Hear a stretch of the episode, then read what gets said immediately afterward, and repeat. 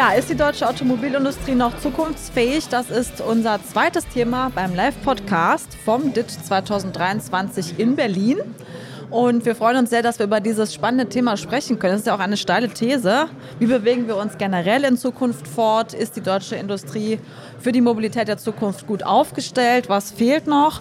Da haben wir auch eine ganz aktuelle VDI-Umfrage zu erstellt unter der Bevölkerung. Und die hat auch ein alarmierendes Bild gezeichnet, was die Zukunftsfähigkeit des Landes angeht. Und da wollen wir einfach heute näher drüber sprechen. Genau, und zum Thema Mobilität haben wir einen Gast, nämlich den Joachim Damaski. Er ist ehemaliger Geschäftsführer des VDA, heute bei BMW als Senior Advisor Corporate and Governmental Affairs und Vorsitzender der VDI-Fachgesellschaft Fahrzeug- und Verkehrstechnik, also ein Mobilitätsexperte durch und durch. Hallo. Hallo. Schön, dass Sie da sind, genau. So, dann die erste Frage an Sie, Herr Damaski. Der DIT befasst sich ja mit dem Zukunftsstandort Deutschland und äh, wie dieser attraktiv bleiben kann. Mobilität ist da ja eine entscheidende Rolle. Und äh, wie sehen Sie die Entwicklung hierzulande? Also sehen Sie halt auch, dass es irgendwie mittlerweile abdriftet, sozusagen im wortwörtlichen Sinne, oder sind wir doch noch auf einem guten mobilen Weg? Ich glaube schon, dass wir noch auf einem ganz guten Weg sind, wobei wir natürlich jetzt äh, gerade sehen, dass wir einen sehr starken gesellschaftlichen Diskurs zu diesem ganzen Thema Mobilität haben. Der Wunsch nach Mobilität ist ungebrochen. Das heißt, die Menschen wollen mobil sein, mhm. wollen auch zuverlässig mobil sein, mhm. äh, was mit äh, nicht allen Verkehrsträgern immer funktioniert. Und ich glaube, das ist äh, mit einer der Punkte, die auf alle Fälle berücksichtigt werden müssen, wie es denn weitergehen soll. Auf der einen Seite ist natürlich klar, wir können nicht immer mehr Fahrzeuge auf die Straßen bringen. Das Fassungsvolumen unserer Straßen ist endlich und momentan eher eingeschränkt, dadurch, dass wir, sagen wir mal, doch relativ viel an Baustellen haben, die wir brauchen. Ich freue mich über jede Baustelle auf der Autobahn, weil dann weiß ich, dann wird investiert und dann kann ich auch morgen noch da fahren. Äh, auf der anderen Seite ist es natürlich schon so, dass äh, das Thema Antriebswende äh, bei den Fahrzeugen oder überhaupt auch das Thema Parkräume in Städten, wie viele Fahrzeuge werden wir in Zukunft noch haben, äh, sehr stark diskutiert wird und auch in der Politik sehr stark diskutiert wird. Von daher äh, ist es eine spannende Frage, wie es weitergeht. Gut, wir hatten ja vorhin schon diese Umfrage angesprochen, die wir ja extra für den Deutschen Ingenieurtag gemacht haben wegen der Zukunftsfähigkeit Deutschland, darum ging es ja. Und da antworten mehr als die Hälfte der Befragten, dass sie nicht daran glauben, dass auch in 10 bis 15 Jahren die besten Autos der Welt aus Deutschland kommen. Da haben wir uns ein bisschen erschrocken. Äh, wie betrachten Sie diesen Meinungsbild? Was sagen Sie dazu als Vertreter der Automobilindustrie, wenn ich das mal so sagen darf? Also natürlich ist es der Anspruch, dass äh, die besten Fahrzeuge auch weiterhin aus Deutschland kommen. Die Frage ist, was sind denn die besten Fahrzeuge? Welche Transportfragen äh, werden damit gelöst? Ähm, wenn ich mir angucke, äh, jetzt ohne Werbung für BMW zu machen, ähm, der neue 5er BMW wurde jetzt vorgestellt, die neue E-Klasse wurde vorgestellt. Ich denke, das sind weiterhin beides äh, Fahrzeuge, die von der technischen Seite her ihresgleichen suchen werden. Das wird weiterhin Benchmark bleiben. Ähm, es hängt sehr davon ab, wofür brauche ich ein Fahrzeug und wie viel Geld kann ich denn am Ende für ein Fahrzeug ausgeben. Und äh, das ist ein Thema, was auch adressiert wurde, was sicher mit dem Standort zusammenhängt. Haben wir genug Ingenieure, die die Autos bauen können? Können wir sie denn überhaupt in Deutschland noch bauen? Von Energieversorgung äh, bis hin zu äh, Kosten, die wir bei uns haben. Äh, also wenn das beste Fahrzeug ein kleines, billiges Fahrzeug ist, dann wird das wahrscheinlich nicht aus Deutschland kommen. Wenn ich mir angucke, was technologische Treiber sind, dann würde ich sagen, für die nächsten zehn Jahre sind wir gut unterwegs. Ich weiß ja, was entwickelt wird äh, in den verschiedenen Häusern. Äh, wir beschäftigen uns in, intensiv mit dem Thema, welcher Antrieb soll es denn sein? Soll es Wasserstoff sein, ein weiterentwickelter Verbrennungsmotor, der sicherlich auch seine Existenzberechtigung haben wird? Äh, oder äh, wird es die reine Batterie, batterieelektrische Mobilität sein? Da ist natürlich auch die Politik gefordert, ähm, was wir nicht brauchen, ist jede Legislaturperiode eine neue Zielsetzung, sondern da brauchen wir Stabilität bei der Entwicklung der Rahmenbedingungen. Planungssicherheit. Ja. ja. Mhm. Gut. Ja, welchen Typen von Autos sprechen Sie denn die höchste Zukunftsfähigkeit zu? Interessanterweise allen. Allen, okay. Ja, erinnern Sie sich an die Zeiten, wo es äh, bei BMW ein Dreier, ein Fünfer, ein Siebener BMW gab und das als normale Limousine und als Kombi. Das war's.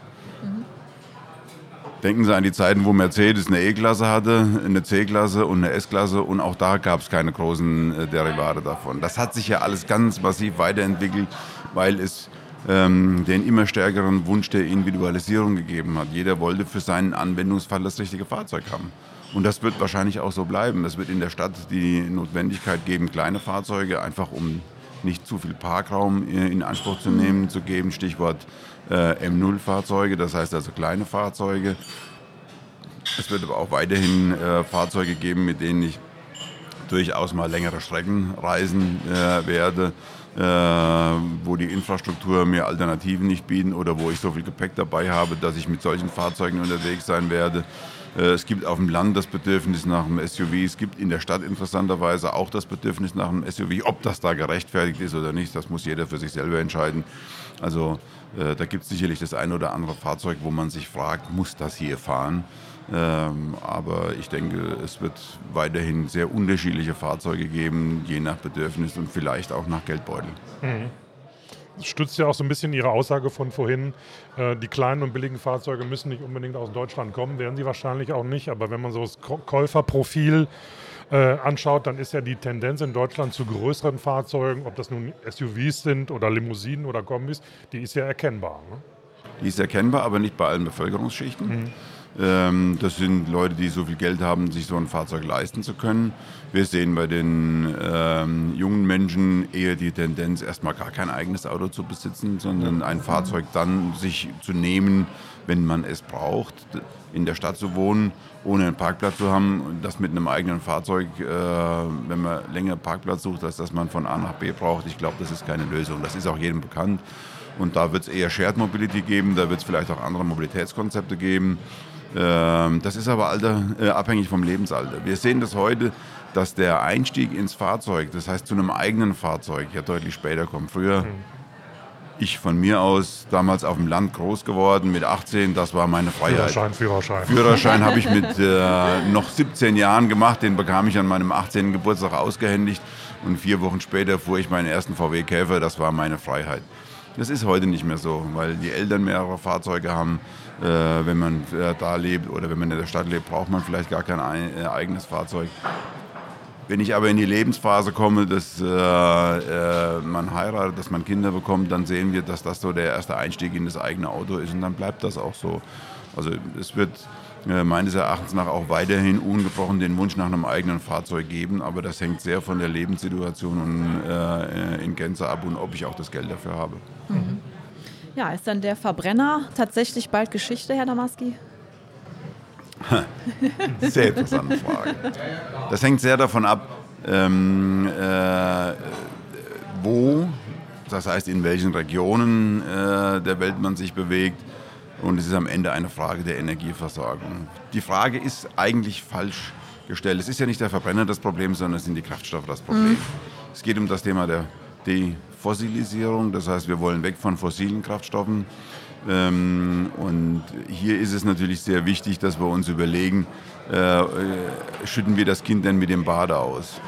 Wir haben gerade äh, in Arbeit und die wird ja dann auch in den nächsten Monaten veröffentlichen, eine neue LCA-Studie im Rahmen des VDI erstellt, ähm, wo auch nochmal klar rauskommt, dass nicht jedes ähm, batterieelektrische Fahrzeug am Ende das Fahrzeug ist, was auch am wenigsten CO2 äh, äh, emittiert, wenn ich es pro Kilometer auf der Straße bewege.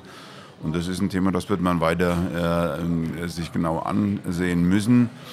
Wir sehen, dass in anderen Teilen der Welt durchaus an Verbrennungsmotoren der nächsten Generation gearbeitet wird. In China wird an, dem, äh, ähm, an Motoren, Verbrennungsmotoren gearbeitet, die Wirkungsgrade von mehr als 50 Prozent haben. Ähm, das wird sicherlich auch ein Thema der Zukunft sein. Und die Frage ist, wo kommen die Kraftstoffe her? Wir werden nicht überall auf der Welt und auch nicht in Europa gleichzeitig in der Lage sein, zum einen genug erneuerbaren Kraftstoff äh, oder Strom zur Verfügung zu stellen und wir werden auch nicht in der Lage sein, überall äh, zur gleichen Zeit eine entsprechende Ladeinfrastruktur aufzubauen. Wir sehen ja jetzt schon die Diskussion, die wir in Deutschland haben. Wer kriegt denn den erneuerbaren Strom? Die Wärmepumpe? Mhm. Das Auto? Oder muss ich mich dann entscheiden, will ich fahren oder heizen? Äh, also diese Fragen werden ja am Ende gestellt werden ja, müssen, weil wir, wenn wir uns angucken, wie wenig erneuerbare Energie wir haben von unserem Strom, der ja nur ein Viertel unserer Gesamt Energie darstellt, äh, ist weniger als die Hälfte erneuerbar. Und wir sehen auch, wie mühsam der Ausbau vorangeht momentan. Das heißt, Ausbau bei äh, Windkrafträdern äh, ist momentan so, dass wir mehr ab als wieder aufbauen. Wir sehen, wie schwer das Ganze ist. Solarflächen auch, aber die sind wirklich nur effizient, wenn die Sonne scheint. Also wo kommt denn dann der Strom her, mit dem wir all das betreiben wollen? Und gibt es vielleicht nicht tatsächlich bessere Alternativen, um irgendwo in Teilen der Welt ähm, äh, Strom zu erzeugen, den ich dann irgendwie in eine andere Energieform umwandle, wie zum Beispiel einen erneuerbaren Kraftstoff, äh, ein sogenanntes Synfuel und kann das dann in einer vorhandenen Infrastruktur wieder nach Europa bringen. Ich glaube, die Zukunft wird zeigen, wir werden auch dort wieder etwas mehr Realismus reinkriegen, äh, in die, auch in die politische Diskussion. Äh, und das halte ich auch für dringend notwendig, weil wir werden nicht alles auf einmal schaffen. Mhm. Ja.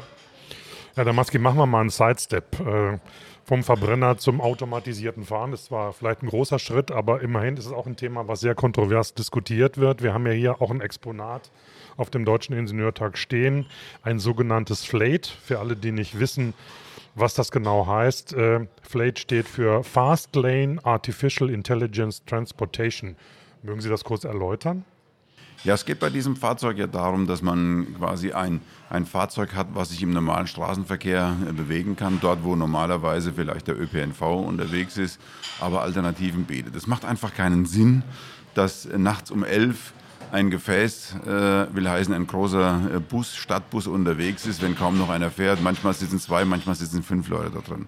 Es wäre durchaus denkbar, diesen Stadtbus denn dann durch ein Flat zu ersetzen, was denn dann genau die Transportaufgabe für diese Leute äh, äh, auf dieser ähm, vorher bestimmten äh, Strecke dann genauso wie der Bus das macht, äh, vollführen kann. Und zwar so, äh, dass ich nicht mit einem riesen Reisebus und der dann am Ende noch mit dem Fahrrad teuer unterwegs sein muss. Und da hat es auch sicherlich seine Berechtigung, so ein Fahrzeug. Mhm. Mhm. Ja, wenn man sich das hier mal so anschaut, also steht direkt hinter uns sozusagen draußen vor der Spree und da äh, passen ja zwei Leute rein. Und da fällt es einem ja schon so ein bisschen schwer äh, zu glauben, dass es jetzt wirklich die Mobilitätswende irgendwie revolutionieren kann, allein weil man die Massen in Anführungszeichen jetzt nicht transportieren kann. Oder ist es eher so, dass man sich vorstellen kann, dass die irgendwie äh, sehr viele davon an der Seitenlinie irgendwie flitzen und äh, dann doch sehr viele Leute transportiert werden können? Also was glauben Sie, wo es dahin geht?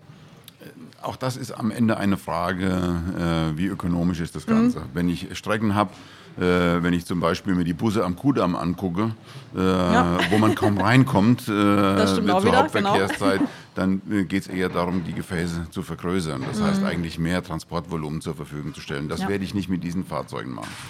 Wenn ich aber nachts um 12 am Kudamm langfahre und die Busse leer sind, da kann ich mir durchaus vorstellen, dass solche mhm. Fahrzeuge denn dann genutzt werden. Äh, es wird auch hier eine Frage sein, ich will ja im Prinzip eigentlich nur eine Möglichkeit äh, schaffen, dass jemand von A nach B kommt und das möglichst wettergeschützt äh, ähm, äh, und denn dann ohne ein eigenes Auto zu benutzen, mhm. lieber etwas, was denn dann äh, an der Stelle äh, ähm, über, an jemand anderen übergeben werden ja. kann und dann weiter unterwegs ist. Das macht schon Sinn, für mhm. Mobilitätskonzepte no, okay. in den Städten über solche Themen nachzudenken. Ähm, wir werden, also die Gedanken sind frei, wir werden uns mit vielem auseinandersetzen müssen, was automatisiertes Fahren äh, ähm, anbelangt. Und wenn das hier direkt auf Fahrspuren ist, die möglicherweise genau die Busspuren sind, wo wir das automatisieren, denn dann auch vielleicht deutlich leichter machen können. Die Probleme haben wir ja heute beim Mischverkehr. Automatisierung im Mischverkehr wird schwierig. Wir führen ja gerade das erste System ein, mit dem es möglich ist, auf der Autobahn die Hände länger als zehn Sekunden vom Lenkrad zu nehmen, sodass das Auto die Fahraufgabe übernimmt. Aber hier fahren alle in die gleiche Richtung, also hoffentlich zumindest.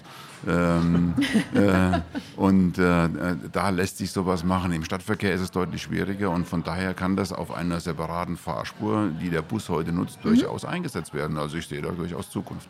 Ja, okay. Also Einsatzprofil spielt dabei eine große Rolle. Das wird ein Mix wahrscheinlich allem, dann sein. Ne? Bei allem. Wir, wir, die die One-Fits-All-Lösung war, jeder hat ein eigenes Auto. Und das werden wir auf Dauer nicht äh, durchhalten. Wir haben jetzt äh, in Deutschland mehr als 40 Millionen Fahrzeuge.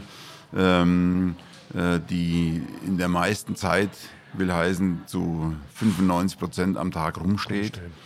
Und äh, wir müssen natürlich die Nutzungsgrade erhöhen, auch um einfach ressourceneffizienter zu werden. Und ich glaube, von daher äh, macht es schon Sinn, auch auf, über andere Fahrzeugkonzepte nachzudenken. Ja, ja. Herr Damaski, Sie sind ja Vorsitzender der VDI Fachgesellschaft Fahrzeug- und Verkehrstechnik. Erzählen Sie ein bisschen über die Arbeit dieser Fachgesellschaft. Auf welche Themen konzentrieren Sie sich derzeit besonders? Ich vermute mal auf das Thema Elektromobilität.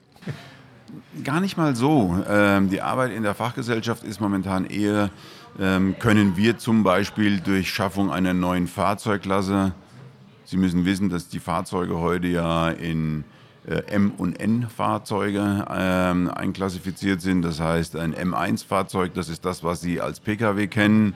Äh, es gibt N1-Fahrzeuge, das sind so die kleinen Transporter. M2 sind die mittelgroßen Lkw, N3 sind die großen Lkw. Und wir denken momentan zum Beispiel über ein sogenanntes M0-Fahrzeug nach, ähm, was nicht äh, weniger sicher ist, aber vielleicht kleiner. Ähm, äh, und damit vielleicht auch weniger äh, Parkplatz äh, braucht, was äh, in der Stadt gefahren werden kann. Äh, wo aber vielleicht dann auch die Anforderungen anderer sind, weil sie kriegen es heute ja kaum noch hin, ein, N, äh, ein M1-Fahrzeug unter 1,6 Tonnen zu bauen. Durch die ganzen Vorschriften, durch alles und wir, was wir glauben, wir in der Fachgesellschaft brauchen, ist ein kleines, aber sicheres Fahrzeug, was zur Bewegung in der Stadt geeignet ist und trotzdem noch die individuelle Beförderung ermöglicht. Mhm. Das ist ein Thema. Wir haben äh, Diskussionen darüber, wie können wir die ähm, äh, in der Modalität verbessern. Das heißt, die Zusammenarbeit äh, zwischen Schiene äh, und der Straße, weil das ist ja eines unserer größten Probleme, dass wir gerade im Nutzfahrzeugbereich immer mehr Güter transportieren müssen, die Bahn aber kaum in der Lage ist, mehr aufzunehmen. Wir sehen, dass sehr viel an der Bahninfrastruktur gemacht werden muss. Ähm, und wenn wir uns das prognostizierte Gütertransportvolumen angucken, ist es zwingend notwendig, dass auch wir seitens äh, der Industrie dafür sorgen, dass wir äh, mehr auf die Bahn bringen, einfach um ein weiteres Wachstum auf den Straßen zu verhindern. Wenn Sie äh, eine Verdopplung der Gütertransportleistung der Bahn innerhalb der nächsten zehn Jahre wird vielleicht gerade mal ausreichen, um das Wachstum zu kompensieren. Damit haben wir noch nichts von der Straße weg. Und das sind so die Themen, mit denen wir uns auseinandersetzen. Oder was können, kann der Schifffahrtsbereich, auch Binnenschifffahrtsbereich, mhm. äh, der leider immer mehr vernachlässigt wird, äh, der aber auch teuer ist, ähm, äh, vom Ausbau der Infrastruktur her, was kann der dazu beitragen? Also das ganze Thema Verkehrsträger übergreifend ist ein Thema. Es geht bei uns nicht nur ums Auto, ganz im Gegenteil, sondern wir schon, äh, schauen schon, äh, was in Gänze im Transportbereich passiert. Mhm. Ja. Okay, ja. Ja, auch bei unserem Live-Podcast wollen wir natürlich einem traditionellen Schlusselement sozusagen treu bleiben vom Podcast. Und da gucken wir immer gerne so ein bisschen in die Zukunft und möchten gerne von unseren Experten eine Prognose hören. Und da passt das natürlich jetzt auch sehr gut für Sie. Ähm, wie wird sich die Mobilität entwickeln hierzulande und ja, ist Deutschland weiterhin wettbewerbsfähig? Das Thema der Wettbewerbsfähigkeit, das hängt extrem von den politischen Randbedingungen ab. Ich mhm. glaube, das ist uns allen klar. Ähm, wettbewerbsfähig heißt ja nicht nur auf der Entwicklungsseite, sondern auch auf der Produktionsseite. Und wenn wir uns angucken, wie die Energiekosten sich derzeit entwickeln, ähm, wir, wenn wir uns anschauen, wie sich äh, Lohngehaltskosten entwickeln, logischerweise auch inflationsgetrieben, ist es schon so, dass äh, wir uns auch Gedanken darüber machen müssen, werden wir das alles in Zukunft noch machen können. Genau das Gleiche gilt natürlich auch, und das ist ein besonderes Anliegen von mir, wie sieht es aus mit dem Nachwuchs? Ja. Das fängt in den Schulen an. Persönliches Beispiel, meine Frau ist Grundschullehrerin und äh, in den äh, Bildungsministerien der Länder stellt man dann plötzlich und überraschend sechs Jahre nach Ausstellen einer Geburtsurkunde fest, dass man einen Grundschullehrer braucht. Was da derzeit passiert. Und ich meine, Sie haben auch alle die Umfragen äh, mitbekommen, auch die Ergebnisse, dass die Leseleistungen, Schreibleistungen, auch Rechenleistungen mhm. in den Grundschulen schlechter werden.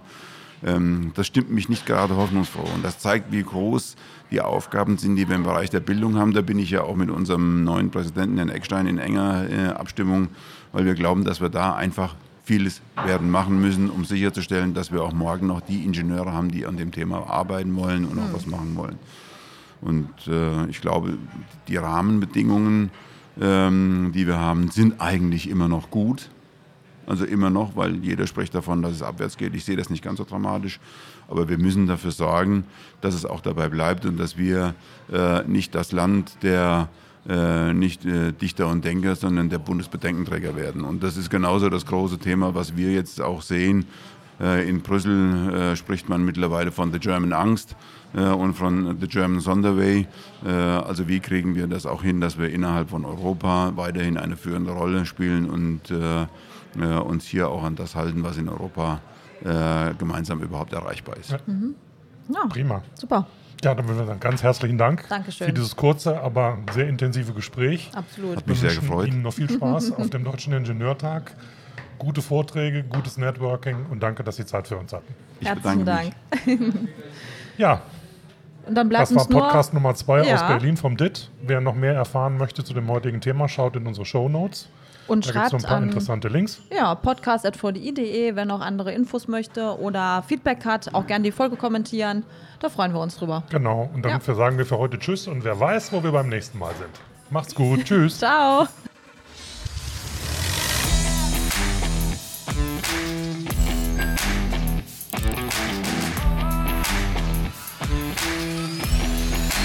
Technik aufs Ohr.